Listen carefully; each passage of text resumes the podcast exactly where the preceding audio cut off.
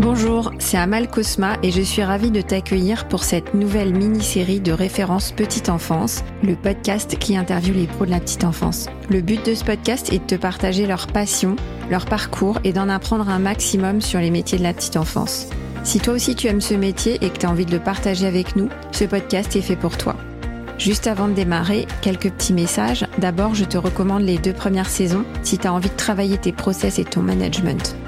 Ensuite, je te demande de me consacrer quelques minutes de ton temps pour déposer une note sur Apple Podcast ou sur Spotify. Comme ça, tu m'aides à valoriser les métiers de la petite enfance en diffusant le podcast.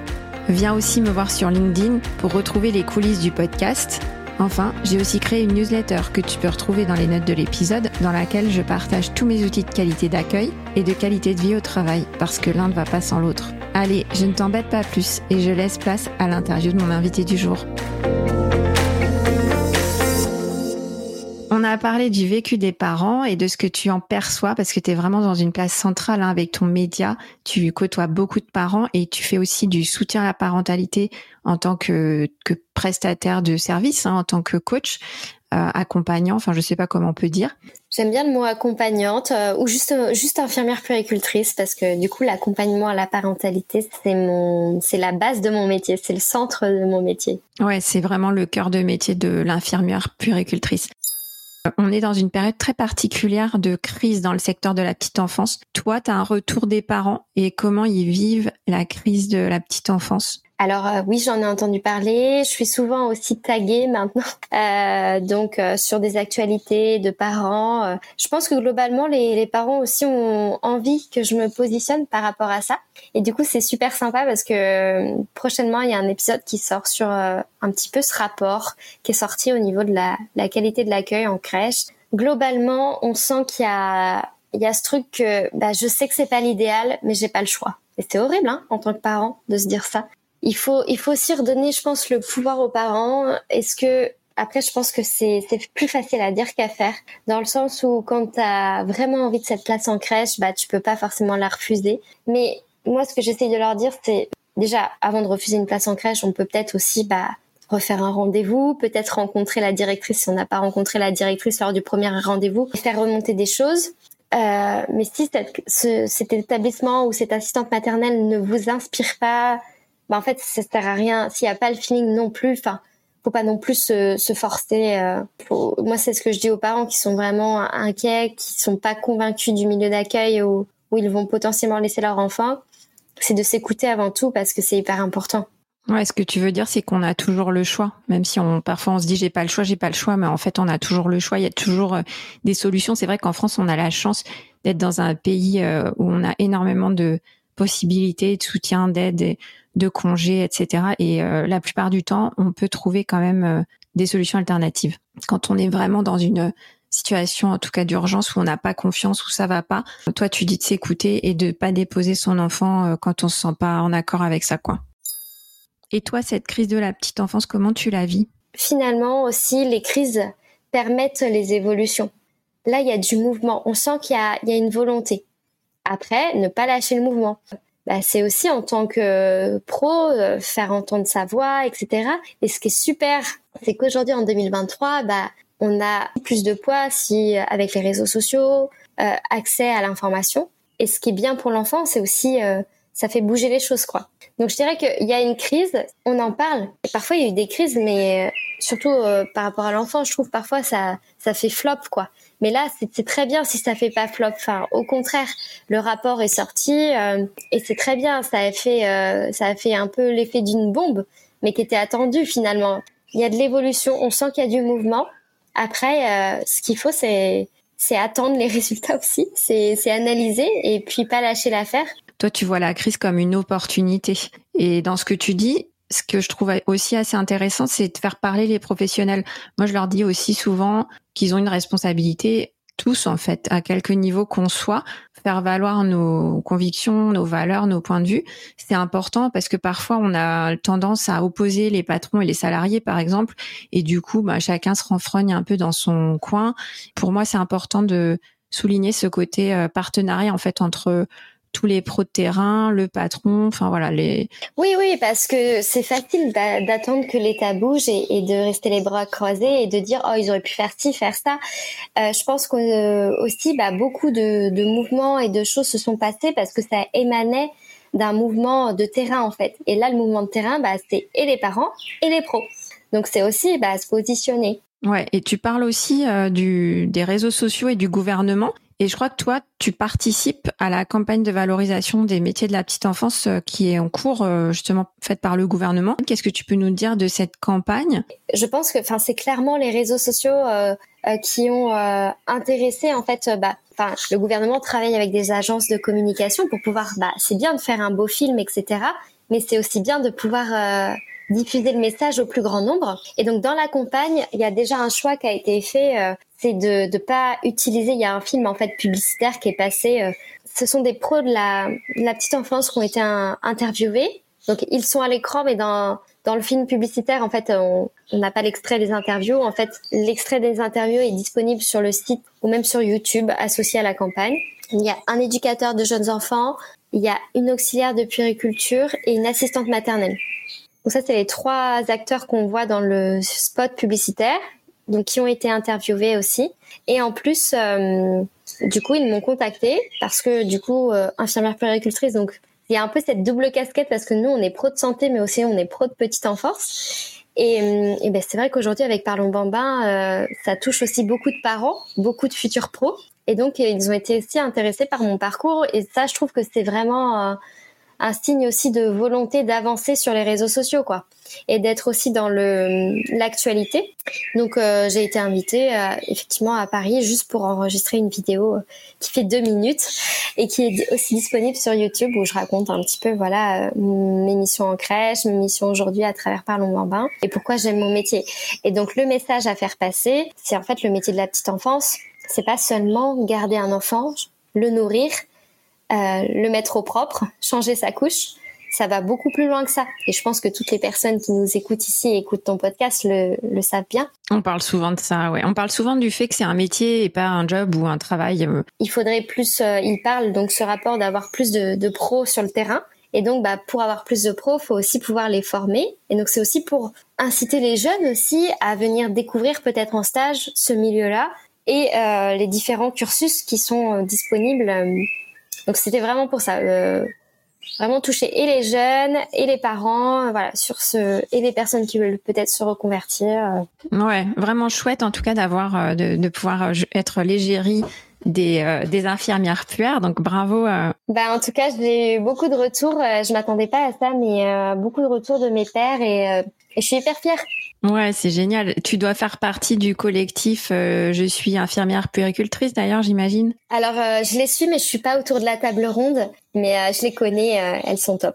Écoute, oui, j'ai j'ai interviewé aussi Elodie que tu connais très bien. Euh, et c'est vrai que c'est un, un beau métier, infirmière puéricultrice. Alors pour revenir sur les parents, comment tu penses qu'ils vivent leur parentalité en 2023 et quelle est leur place aujourd'hui dans les crèches, dans les établissements de santé, tous les lieux en fait où on prend en charge leurs enfants? Je dirais que de plus en plus, euh, après c'est peut-être générationnel, mais les parents d'aujourd'hui, euh, c'est on y va et on est engagé pour notre enfant on a aussi envie, et je pense euh, c'est aussi peut-être les réseaux sociaux qui diffusent aussi des images, voilà, euh, allaiter tout le temps, sortir au resto, euh, c'est ok de prendre une babysitter pour avoir du temps pour soi. Enfin, on déculpabilise beaucoup. Donc ça, d'un côté, ça fait du bien.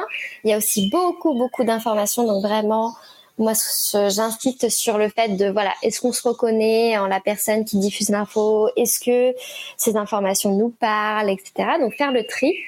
Mais finalement, c'est des problématiques auxquelles les parents, je pense, ont toujours été confrontés parce qu'à partir du moment qu'on devient parent, je pense qu'aux yeux de la société, déjà, on passe à un autre statut. Un jeune parent, peut-être qu'on va plus facilement euh, vouloir lui glisser deux, trois conseils euh, non sollicités, etc. Donc, c'est aussi se positionner. Mais voilà, je, moi, j'ai bon espoir pour euh, ces parents-là. Je sens les parents aussi beaucoup plus engagés sur l'écologie, etc. Voilà, ça nous entoure. Euh, c'est quand même euh, beaucoup plus, je trouve, depuis euh, deux trois ans. Ok, tu les sens pas plus plus en difficulté ou plus perdus qu'avant en fait, ni plus ni moins. Je pense que chaque période a eu ses contraintes. Je pense que être parent déjà c'est pas facile, en société non plus. Et je pense que chaque, on parle beaucoup des réseaux sociaux, mais peut-être qu'avant c'était rien à voir comme info et juste son entourage, et peut-être que ça avait aussi ses limites. Ce que je sais, c'est qu'il y a des inconvénients et des et des avantages dans les deux situations. Après, je pense que globalement, euh, les parents ont tendance à s'isoler un peu plus. Ok, t'expliques ça comment? Peut-être la volonté de moins sortir euh, suite au confinement, euh, de moins se regrouper en association, en cercle, euh, être moins proactif comme ça dans leur euh, un petit peu leur développement personnel et que c'est vrai que parfois, peut-être toutes les périodes ne s'y prêtent pas hein, de, de se, s'investir comme ça. Mais de toute façon, la facilité, enfin, c'est toujours plus simple de rien faire. Et parfois, bah, juste euh, pouvoir voir que voilà, d'autres mamans le font et que ça leur fait du bien, bah, ça motive. Peut-être on manque de encore de communauté ou juste on a, on a encore envie de, de dire, bah, en fait, moi aussi je galère et c'est ok peut-être que tous les parents ne sont pas encore à l'aise à avouer que en fait c'était hyper galère pour eux aussi quoi. Ouais, c'est vrai, on entend on entend ça dans les sketchs de Florence Foresti. ouais, c'est la bonne rêve, ça. Ouais, et puis Elodie Emo avec euh, les cercles de parents, enfin il y a pas mal de, de choses qui émergent en effet donc euh, oui, tu as tout à fait raison.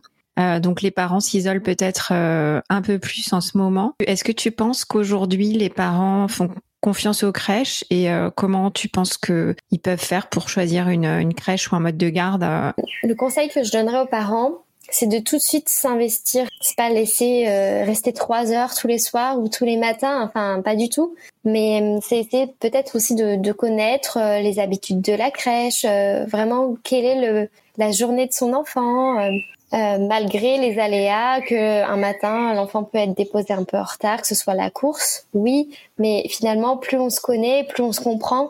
La référence aide beaucoup hein, parce que plus on voit la même personne tous les jours, euh, même côté parents, et plus on a envie de se confier hein, d'ailleurs. Mais parfois ça suffit pas. Enfin, l'éducatrice de jeunes enfants ou l'infirmière puricultrice qui est les directrices d'un multi-accueil est toujours là, la porte ouverte. Et je sais que typiquement, l'éducatrice de jeunes enfants qui était directrice dans le multi-accueil que je, dans lequel je bossais, au moment euh, voilà, de l'ouverture de la crèche et de la fermeture, elle ne fermait pas la porte de son bureau. Donc c'est vraiment euh, le signe que voilà, s'il y a un souci, euh, je suis là parce que c'est aussi le rôle du manager, notamment. Enfin, d'être disponible, ouais pour, pour un échange. Ce que tu dis, c'est que le système de référence te semble vraiment un, vecteur de, de, communication, de facilité de communication avec les parents. Et c'est vrai que c'est un peu le, le principe, c'est que le référent de l'enfant peut, peut vraiment centraliser l'information et connaît une connaissance fine de l'enfant et des parents et ça fluidifie les rapports.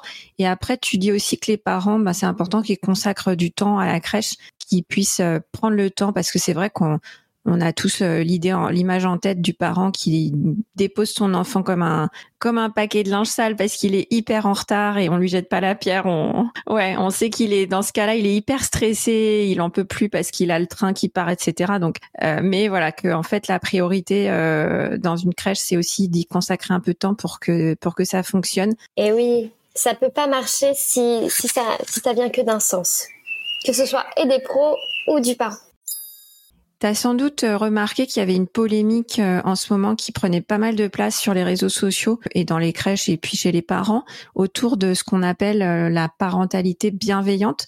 Est-ce que là-dessus, ça a un impact sur ton activité? Est-ce qu'on t'en parle beaucoup? Alors même chose à ce moment, au moment de la sortie de l'interview de Madame Goldman, on m'a tagué sur plusieurs vidéos. donc j'ai regardé l'interview parce que j'étais pas forcément connectée ce jour-là. Je trouve que oui, c'est une polémique. Euh, Peut-être que des parents attendent que je prenne parti. Après, euh, je me protège aussi pas mal sur les réseaux sociaux. Parfois, l'Instagram, c'est pas le bon endroit pour euh, prendre parti. Peut-être que le podcast, c'est un peu plus intime pour pouvoir l'aborder de manière développée. Et tu sais que quand tu le développes, les gens sont posés, sont là. Plus qu'en story où ça scroll, on fait des raccourcis sur ce que tu peux dire. Et, et en fait, j'avais pas envie de rentrer parce que finalement, ça devient une guéguerre. Des deux côtés sur euh, que ce soit côté parentalité positive et euh, côté euh, temps calme, mise à l'écart de l'enfant, parce que c'est vraiment ça, mise à l'écart de l'enfant. Moi, je pense que il faut en prendre, en laisser. Et puis en discuter aussi avec des parents qui disent, bah en fait, d'une part, moi aussi, je comprends ce qu'elle dit, Caroline Goldman, et moi, parfois, avec mon enfant, euh, je lui propose une mise à l'écart parce qu'on n'en peut plus, quoi. On n'en peut plus. Il a 4 ans, il nous tient tête euh, et c'est la seule ressource qu'on a trouvée et qui nous convient actuellement, tu vois. Donc je pense qu'aussi c'est important de garder son esprit critique. Enfin, tout ne peut pas être tout rose. Euh, ouais, être parent, c'est aussi beaucoup de bon sens. Et c'est surtout moi en tant que parent, comment je me sens, comment se sent mon enfant, comment comment je me sens quand j'ai proposé un temps euh, peut-être un temps calme euh, hors euh, hors du groupe à mon enfant et comment il se sent lui c'est réévaluer tu vois je parlais de l'observation aussi euh, dans les épisodes précédents c'est vraiment ça garder son esprit critique ouais oui, c'est vrai que les parents, ils, souvent, ils, font un petit, un petit flashback, ils se demandent ce, qui s'est passé, comment ça s'est passé. Automatiquement. Ils analysent, voilà, les réactions de l'enfant, leurs réactions à eux. Et puis, dans cette polémique, je trouve qu'il y a vraiment deux axes. Il y a à la fois la polémique euh, concernant les parents, qu'est-ce qu'ils vont faire chez eux, et peut-être cette volonté d'imposer un peu un modèle éducatif. Mais après, il y a l'éducation, le mode éducatif en crèche. La polémique, je trouve qu'elle a pris beaucoup d'ampleur dans le secteur de la petite enfance, c'est-à-dire dans les modes d'accueil, parce que bah, en crèche, on n'est pas des parents. Et comment on fait pour fixer des limites aux enfants, trouver les, bons les bons axes de travail pour euh, pour fixer les règles et limites pour que la vie en collectivité soit acceptable? Donc je pense qu'il y a vraiment deux plans à la maison avec euh, ses parents et il y a les règles et limites à la crèche et c'est encore un, autre sujet. Mais comme toi, je trouve que la polémique est assez stérile. C'est un match quoi. C'est on se renvoie la balle et on fait des raccourcis et je trouve ça je trouve ça pas cool pour les parents qui culpabilisent beaucoup parce qu'ils disent bah nous on a déjà fait ça à la maison, nous aussi. Enfin, je trouve ça dur. Ouais, c'est vrai que souvent les parents ils testent des trucs, ils testent, ils, écoutent beaucoup de choses, ils testent. Mais c'est ça aussi hein, d'être euh, d'être parent, hein. c'est cheminer euh, comme les pros parce que enfin avoir des des tempêtes émotionnelles en crèche, ça questionne énormément les pros parce que ça nous met à mal. On n'aime pas avoir les enfants comme ça. Ouais, c'est hyper difficile aussi en crèche. Et c'est vrai que parfois on a besoin de mettre l'enfant euh, un petit peu à l'écart du groupe, mais euh, sans l'isoler. En fait, on est avec lui en crèche. Souvent, on, lui demande de, s'asseoir un petit moment, de, se poser, et, euh, souvent, ben ça, ça permet d'avancer. Mais parfois, ça ne suffit pas. Mais bon, je pense qu'on pourrait faire tout un épisode sur les règles et limites en crèche, et ce sera sûrement un de, de mes futurs épisodes. Écoute, c'était très très sympa de discuter avec toi de tout ça. J'espère que ça plaira autant à tes auditeurs qu'aux miens. Est-ce que tu as un dernier mot à adresser à nos pros de terrain ou aux parents ou même aux gestionnaires de crèche? Restez, restez là où vous êtes si vous êtes passionné parce qu'il y a. Moi, je suis convaincue que c'est vraiment un, c'est un métier euh, qui est en mouvement perpétuel et, je pense que quand on est ouvert d'esprit, on aime être dans le mouvement, et bien on, au bon endroit. Alors là, je suis d'accord avec ton message. Hein. Surtout, c'est rester dans le métier. Moi, ça fait 15 ans que j'ai découvert que j'ai eu le coup de cœur pour la petite enfance. Et euh, je suis d'accord avec toi, c'est un métier où on peut évoluer, où il y a beaucoup, beaucoup de perspectives. Et c'est un métier coup de cœur. Alors Alexia, où est-ce qu'on peut te retrouver? Je pense qu'il y a pas mal de liens que je vais mettre dans les notes de l'épisode. On peut surtout me retrouver sur Instagram, c'est là où je suis le plus. Euh, si vous aimez bien le format du podcast, bah, j'ai un podcast moi aussi avec une dizaine d'épisodes. Quand j'arrive à tenir la cadence, euh, c'est un nouvel épisode un lundi sur deux.